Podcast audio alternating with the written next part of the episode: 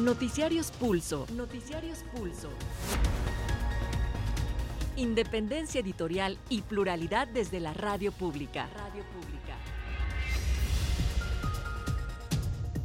Información que gira en torno al mundo. A nuestro mundo. Nuestro mundo. Les saludamos y le damos la bienvenida a nombre de la Subdirección de Información de Radio Educación, todos los que elaboramos ahí mi nombre es José Luis Guzmán y tenemos toda la información nacional e internacional de este 27 de diciembre del 2023. Acuerdan México y los Estados Unidos crear un grupo de trabajo sobre el tema migratorio, en el que también participarían países de Centro y Sudamérica continúa avanzando hacia la frontera norte del país la caravana migrante. Activistas advierten que podría ser disuelta de manera violenta. El gobierno no borra registros de personas desaparecidas, responde el gobierno federal a las múltiples denuncias de defensores de los derechos humanos en ese sentido. Por haber actuado en defensa propia, la Fiscalía Mexiquense exonera a los pobladores del municipio de Texcaltitlán, que dieron muerte a 13 sicarios de la familia michoacana que los extorsionaban. En lo internacional de la información, en medio de masivas protestas convocadas por organizaciones sindicales y sociales, el presidente de Argentina, Javier Milei, presentó diversos proyectos de ley que incluyen desde una reforma al sistema electoral, penas más duras contra las protestas, amnistía fiscal de capitales y privatizaciones, entre otros, esto como parte de su política neoliberal. Alerta a Naciones Unidas sobre la delicada situación humanitaria en la franja de Gaza. Esto debido a los constantes bombardeos israelíes y también a los combates contra integrantes de Hamas lo que ha dificultado el envío de misiones de ayuda y ha provocado hacinamiento en algunas zonas del sur debido a la cantidad de civiles que huyen de la violencia, la ofensiva judía ya ha cobrado más de 21 mil vidas. Luego de que la semana pasada un tribunal de Colorado en Estados Unidos descalificó a Trump de participar en las elecciones primarias del año próximo por el caso de la irrupción en el Capitolio, ahora la Corte Suprema de Michigan negó un recurso similar para retirarlo de la boleta de votación en esa entidad.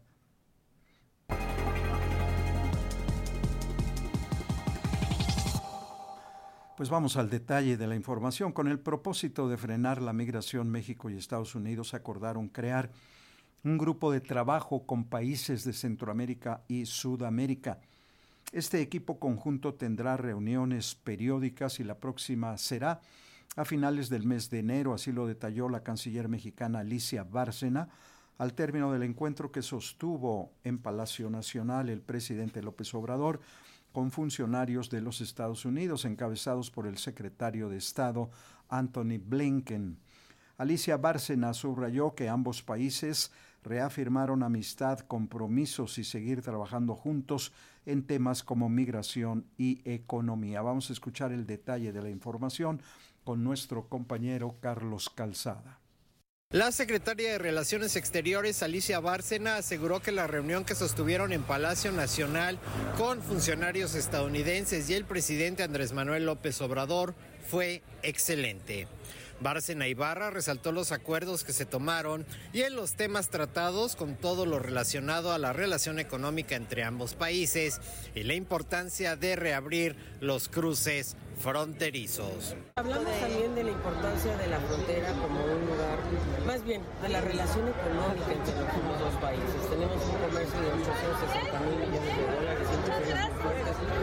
importancia de reabrir los cruces fronterizos para nosotros es una prioridad. O sea, hablamos de la parte económica, de la parte también de las causas estructurales de la migración. A nosotros nos interesa mucho ir a las causas de por qué la gente se está viniendo por pobreza, por desigualdad, por violencia, por reunificación familiar y queremos atender esos problemas en los países de origen. La titular de Relaciones Exteriores añadió que ahora lo relevante es que se aceptó seguir reuniéndose periódicamente para trabajar en conjunto con los países de Centro y Sudamérica.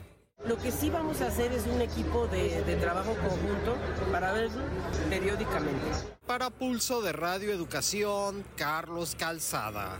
En la reunión y mientras se realizaba en Palacio Nacional la reunión de alto nivel entre López Obrador, Alejandro Mayorgas, Antonio Blinken y Liz Sherwood, junto con Alicia Bárcenas en el estado de Chiapas, continuaban su camino rumbo hacia Estados Unidos miles de migrantes que integran la caravana Éxodo de la Pobreza. Y bueno, también hay que decir que Carlos Rafael Coutinho, nuestro corresponsal en Chiapas de Radio Educación, nos informa sobre el avance de la caravana. La caravana que inició desde el 24 de este mismo mes rumbo hacia Oaxaca, que es el punto para poder desviarse sobre todo hacia el centro y posteriormente al norte del país esta caravana se han ido integrando, se empieza a ver gente que baja de cercanos a las faldas de cerros, eh, cercanos a otras comunidades, y se va añadiendo, se va añadiendo, la mayoría son de Haití, mucha gente de Venezuela y de Colombia, muchísima gente de ellos. Ahorita se está hablando entre 9 y 10 mil personas más o menos, si no es que más, porque no hay un conteo en realidad de ellos. Lo que sí es una realidad es que van todos a la frontera entre México y Estados Unidos. De acuerdo con este dato, estarán abandonando el territorio chiapaneco antes que concluya el año, es decir, el 28 por la tarde noche o el 29 al llegar al municipio pasando Tonalá y luego Arriaga. Luego de avanzar 62 kilómetros desde su salida el pasado domingo 24 de diciembre de Tapachula, Chiapas, el líder de la caravana, Luis García Villagrán, aseguró que la reunión de alto nivel que se efectuó en la Ciudad de México entre funcionarios estadounidenses y mexicanos para abordar el tema sobre el flujo de extranjeros de forma ilegal entre sus fronteras solo es electorera. Afirmó también que ambos países están aprovechando la problemática para posicionar a sus partidos para el año 2024. En ese sentido, organizaciones civiles consideraron que los diálogos entre México y Estados Unidos sobre la movilidad de personas se deben de abordar desde un enfoque preventivo. Los diálogos sobre migración entre funcionarios de alto nivel de México y Estados Unidos deben abordar las causas de los desplazamientos forzados desde un enfoque preventivo que garantice la seguridad y el ejercicio de los derechos de las personas. Así lo consideraron integrantes de la organización Fundación para la Justicia y del Instituto para las Mujeres en la Migración. Las organizaciones señalaron que la gestión migratoria entre ambos países debe ser más humana, se deben facilitar vías regulares de migración e integración en los países de destino, fortalecer los sistemas de asilo y cooperar para garantizar una migración libre de violencias. Las organizaciones señalaron que se debe reducir la vulnerabilidad de las personas que se desplazan por México, especialmente de quienes lo hacen de manera irregular. Además, se deben eliminar las acciones de contención migratoria que solo provocan que las personas tomen caminos más peligrosos. Ana Lorena Delgadillo, de Fundación para la Justicia, señaló que en México las políticas migratorias son un riesgo para los migrantes. Estas políticas migratorias son políticas mortales. Solo para tener una muestra de por qué las políticas migratorias han sido mortales en México, les diría, 58 personas migrantes han fallecido en custodia del Estado desde el año 2018 hasta donde sabemos. Para Pulso, de Radio Educación, Sosimo Díaz. Bueno, por su parte, Antonio Lara Duque, abogado del Centro de Derechos Humanos Seferino Ladrillero, advirtió que la caravana de migrantes que se dirige a territorio estadounidense podría ser disuelta de manera violenta. La agenda común México-Estados Unidos, sin duda alguna, está atravesada por el tema de la migración del sur y definitivamente será fundamental el abordaje para lo que cada actor político en los respectivos países esté pensando. Y yo lo que quiero hacer hincapié es justo esto. Definitivamente es preocupante que una de las opciones, porque lo es, desafortunadamente, es que esta caravana sea intentada ser disuelta antes de que llegue a la frontera norte de México, frontera sur de Estados Unidos, mediante la violencia. Por lo que vemos, están más o menos a la altura de Chiapas, prácticamente les queda todo el país y eso es prácticamente, digamos, en donde se tomarían las decisiones, sí, como resultado de esta visita de, de la delegación norteamericana, pero sobre todo en México es muy importante para la gente que estamos atentos al respeto y a la protección de los derechos humanos, cómo se aborde esta caravana que, insisto, tenía al menos más de un año que no se veía una caravana de estas dimensiones cruzar por el país. Bueno, pues luego de la polémica que causó, no por, sí es esta la, la nota, perdóname, toca yo. Sí, luego de la polémica que causó el nuevo censo presentado hace unos días por el gobierno federal sobre personas desaparecidas en México, hoy el presidente López Obrador aseguró que no se borrará ningún registro de personas no localizadas.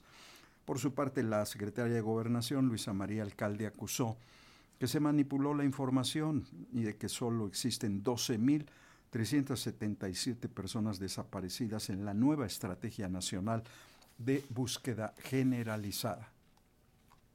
Ante la polémica generada por el censo de desaparecidos que está elaborando el gobierno federal, la secretaria de Gobernación, Luisa María Alcalde, reiteró que no se están borrando los registros de personas en esta condición. Lo primero que tenemos que aclarar y decir es que no se ha borrado ni se borrará ningún registro de desaparición. Alcalde Luján negó que se haya manipulado la cifra de desaparecidos para que pasara de más de 110 mil a 12 mil 700.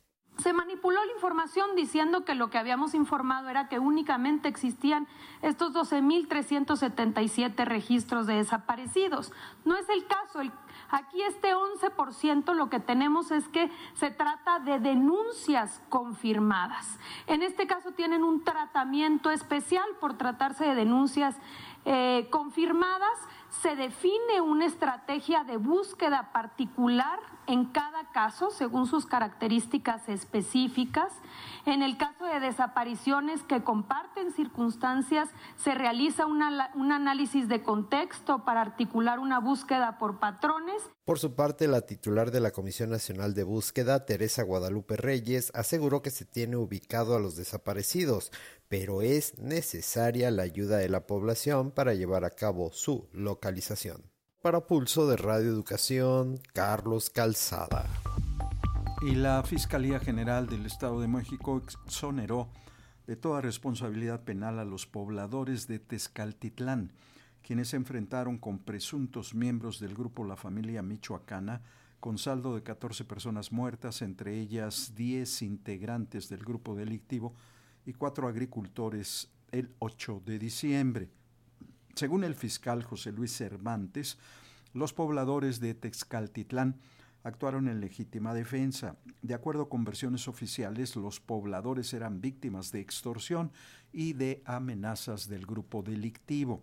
El funcionario dijo que a raíz de esos hechos, otras 14 personas se encuentran desaparecidas, por lo que se ofrecen 500 mil pesos por información para localizar a los ausentes la racionalidad de los medios empleados, debido a que se acreditó que en este evento fueron amenazados y amedrentados por un numeroso grupo delictivo que portaba armas e indumentaria que son propias de las fuerzas de seguridad, aunado a que, de acuerdo a las entrevistas, fueron estos últimos quienes accionaron inicialmente su armamento en contra de la población. Por ello, la Fiscalía General de Justicia del Estado de México ejercita la acción penal precisamente por lo que respecta a los integrantes del grupo criminal que de alguna forma intervinieron en los hechos, sea como autores o partícipes, pudiendo o no haber estado en el lugar de los hechos en el momento de su comisión. Por lo antes expuesto, quedan exentos de toda responsabilidad penal los pobladores de las comunidades pertenecientes al municipio de Tezcaltitlán que fueron objeto de la agresión, que el total de desaparecidos es de 14 personas, de las cuales 4 son menores de edad y 10 son adultos. De los adultos son 3 mujeres y 7 masculinos. Nadie hasta este momento se ha atribuido la autoría o participación en la privación de la libertad. Bueno, pues productores agrícolas advirtieron este día sobre el déficit de nuestro país en granos básicos, lo cual indicaron nos está acercando a China entre los primeros importadores de maíz, incluido el maíz transgénico. México cerrará 2023 con un déficit agroalimentario muy importante, con la producción nacional a la baja y el incremento de las importaciones de granos, como el maíz, frijol, trigo y sorgo, en casi 40%, aseguró el dirigente de la Unión Nacional de Trabajadores Agrícolas, Álvaro López Ríos. Alertó que de seguir ese camino nuestro país desplazará en poco tiempo a China, como el mayor importador de maíz en el mundo. Dijo que las importaciones realizadas en este año son cercanas a los 40 mil millones de dólares, lo que significa que la producción nacional se desplomó en 40%. Esta caída no solo se registró en la zona de temporal, también en la zona agrícola de riego, como consecuencia de la reconversión silenciosa de siembra de granos que ha sido sustituida por la plantación de berries de exportación. Cerramos el año con un déficit agroalimentario muy importante. Vamos en la ruta de desplazar a China como el mayor importador de maíz. Y esto solo nos prueba que la producción nacional ha ido disminuyendo y han crecido, por supuesto, las importaciones, granos como el maíz, frijol, trigo y sorgo. Y seguramente esto es producto de la falta de atención al campo por parte del actual gobierno que creyó conveniente quitar una cantidad importante de programas que había de apoyo, de subsidio a la producción. Para Pulso de Radio Educación, Martín Marcos Velasco. Hay que ser autosuficientes en alimentos. Ese es el rumbo. En entrevista con Radio Educación, David Rivero, activista de la campaña nacional Sin Maíz No hay País, advirtió que los Estados Unidos y no México están obligados a demostrar científicamente que el maíz transgénico que exporta Estados Unidos o que importamos nosotros hacia el país no es nocivo para la salud humana. Ahorita lo que estamos eh, viendo y lo que le estamos solicitando principalmente al gobierno de México es que contrademande al gobierno de Estados Unidos porque no está cumpliendo con los beneficios que nos debería de brindar el TEMEC. Es decir, el TEMEC tiene como beneficios que el maíz transgénico que entra a México sea inadvertido. ¿Qué quiere decir esto de inadvertido? Quiere decir que el maíz transgénico sea seguro e inocuo para la salud de las personas mexicanas y para los productores también. Estados Unidos, al día de hoy, afirma categóricamente que México no ha aprobado la inseguridad o la falta de salubridad del maíz transgénico que se produce en México y en Estados Unidos y el de que se importa, ¿no? Y muchos de esos argumentos es que dicen que no hay evidencia científica nueva. La cuestión es que en realidad no hay evidencia científica, no hay información. O sea, la información, las pruebas tienen que hacerlas Estados Unidos respecto a la seguridad que tiene su maíz que quieren importar a México. Bueno, los transgénicos, expresó David Rivero, no vienen solos, sino que están acompañados de agrotóxicos como el glifosato, que pueden ser cancerígenos. En cuanto a las pruebas que existen, eh, primero tenemos el tema de que los transgénicos no vienen solos vienen dentro de un llamado paquete tecnológico, que es esta, esta cuestión de que vienen acompañados de fertilizantes y de agroquímicos o agrotóxicos, que son pesticidas principalmente. Por ejemplo, en el caso del maíz que exportamos a Estados Unidos, la mayor parte viene con glifosato, que eso ya está probadísimo que es un cancerígeno que puede generar esta forma de cáncer que es el linfoma no Hodgkin, ¿no? Eh, que es un cáncer sumamente letal. Y este, eso es con el consumo del maíz transgénico. Pero también eh, nosotros lo que decimos es que a México no le toca probar, a quien le toca probar es Estados Unidos. ¿Por qué? Porque ellos son quienes generan esta información. Dentro de la, normativa que existe en México y Estados Unidos sobre el tema de patentes en variedades vegetales, que es en el caso de la, del maíz, las empresas que generan nuevas variedades de maíz transgénico, de maíces genéticamente modificados, esta información es confidencial. No, tienen la obligación de proporcionarla a otras personas o a otros países. Simplemente dan la información mínima que tienen que dar, de acuerdo a su regulación, al gobierno, a los gobiernos, ¿no? Entonces, por ejemplo, México, para poder saber que estos maíces son transgénicos, necesita esa información, pero Estados Unidos o las empresas no están obligadas a darnos esa información. Escuchábamos a David Rivero de la campaña nacional Sin maíz no hay país. Y profesores de la Coordinadora Nacional de Trabajadores de la Educación, la CENTE, sección 9, insisten en que nuevamente se les incrementen los salarios, para lo cual realizarán más movilizaciones la próxima semana. Según los maestros, las autoridades reconocen las insuficiencias salariales.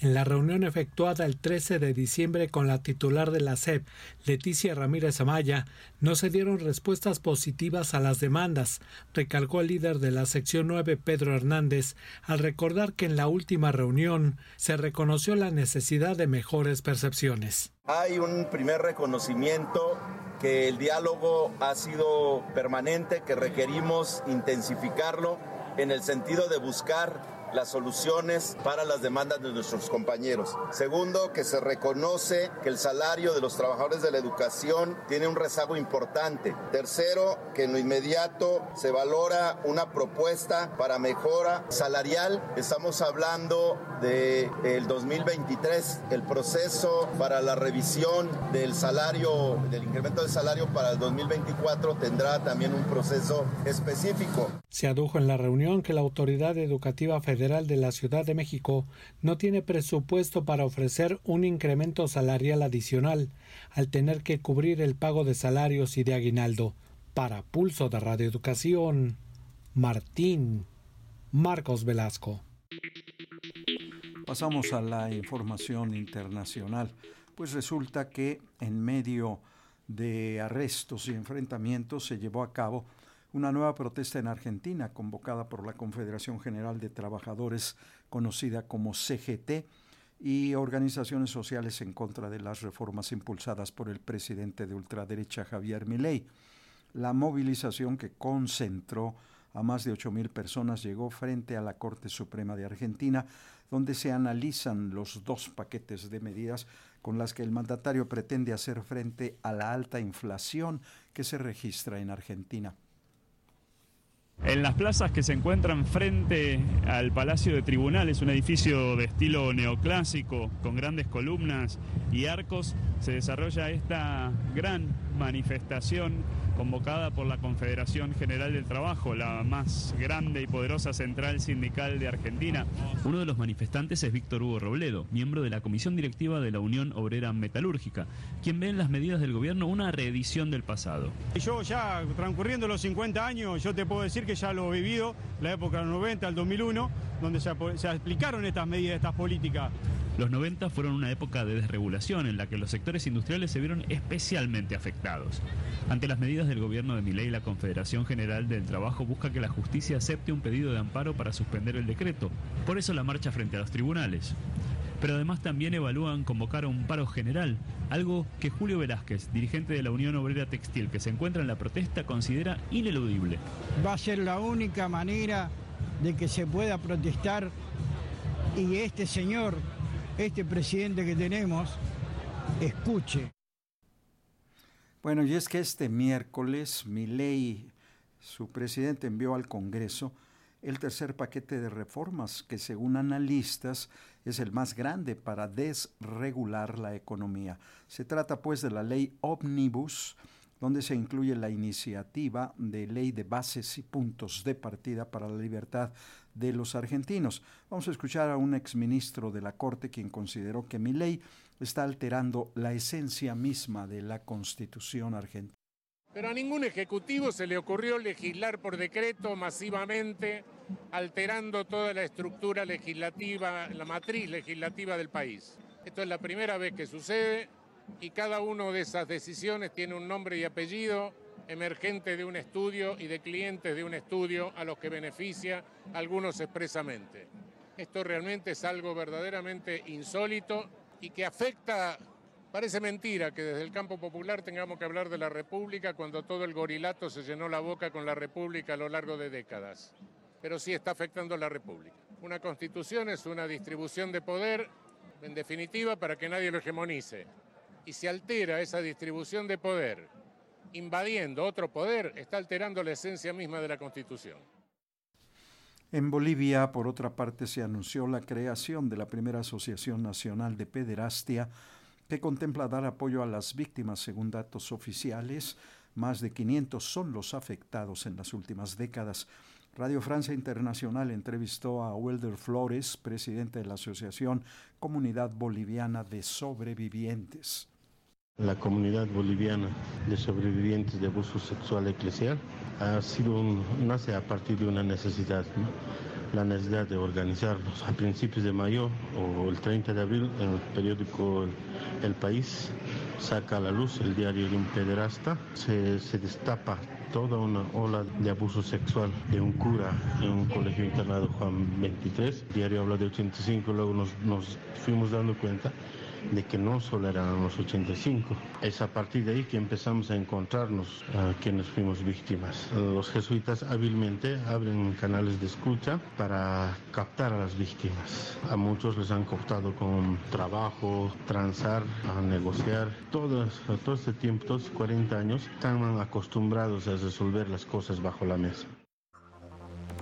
En una decisión que contrasta con una resolución de la Corte Suprema de Colorado, la semana pasada, este miércoles, el Tribunal Supremo de Michigan decidió mantener al expresidente Donald Trump en la boleta republicana de las elecciones primarias de esa entidad. Recordemos que la semana pasada el Tribunal de Colorado descalificó a Trump de participar en las elecciones primarias del año próximo por el caso de la irrupción en el Capitolio en el año 2021. En un comunicado, Trump celebró la decisión de hoy en Michigan tras subrayar que el tribunal local ha negado firme y legítimamente el intento desesperado de los demócratas de retirarlo de la boleta de votación. Los jueces del Tribunal de Michigan defendieron que el caso plantea una duda política que no debe ser resuelta por la justicia y rechazaron en consecuencia la demanda sin siquiera iniciar un juicio. En medio del conflicto bélico entre Israel y el movimiento islamista palestino Hamas, el gobierno de primer ministro Benjamin Netanyahu informó que el 22 de los 129 rehenes cautivos en la franja de Gaza fueron asesinados por Hamas. El portavoz del gobierno israelí, Eilon Levy, confirmó la información y declaró que la ofensiva militar en Gaza ha dejado más de 21.000 muertos y 55.000 heridos, muchos de ellos mm, mujeres y niños. Eh, vamos a escuchar en el terreno de los combates continúan. La guerra de Israel contra el movimiento islamista Hamas durará muchos meses. Eso advirtió el jefe de su ejército, que intensifica los bombardeos en la franja de Gaza. En esta zona densamente urbanizada, donde los terroristas van vestidos de civiles, no se puede decir que hayamos matado a todos. Al parecer encontraremos más combatientes en esta zona. Seguiremos hiriéndolos y persiguiéndolos de diversas maneras. Ahora estamos concentrando nuestros esfuerzos en el sur de la franja de Gaza. Esta guerra tiene objetivos esenciales y no fáciles de alcanzar. Radio Educación presentó Noticiarios Pulso. Noticiarios Pulso. Independencia editorial y pluralidad desde la radio pública. Radio pública. Información que gira en torno al mundo. A nuestro mundo. Nuestro mundo. Pues este 27 de diciembre del 2023 participamos Raúl García en la coordinación nacional, José Luis Parra, coordinación internacional y realización, redacción Ángeles Hernández y Carlos Padilla, edición de notas Fortino Longines, controles técnicos Raúl Núñez, Tania Nicanor, Roberto Hernández y Fernanda López. En las redes sociales les saluda José Luis Guzmán. Gracias, buena noche. Radio Educación agradece el enlace a este servicio informativo a Radio Universidad de Aguascalientes, Radio Universidad de Ciencias y Artes de Chiapas, Radio Universidad de Durango, Radio Nicolaita en Morelia, Michoacán, en Guerrero, Radio Metepec y Radio Plata en Tasco, en Oaxaca, Radio Maíz en San Juan Tabá, Radio Aire Zapoteco en Santa María Yaviche, Radio Padiuxi en Capulalpam de Méndez, y La Voz de la Mixteca en Tlaxiaco, Señal Cuculcán en Mérida, Yucatán, Señal Cultura Sonora en Hermosillo. Y Radio Zacatecas.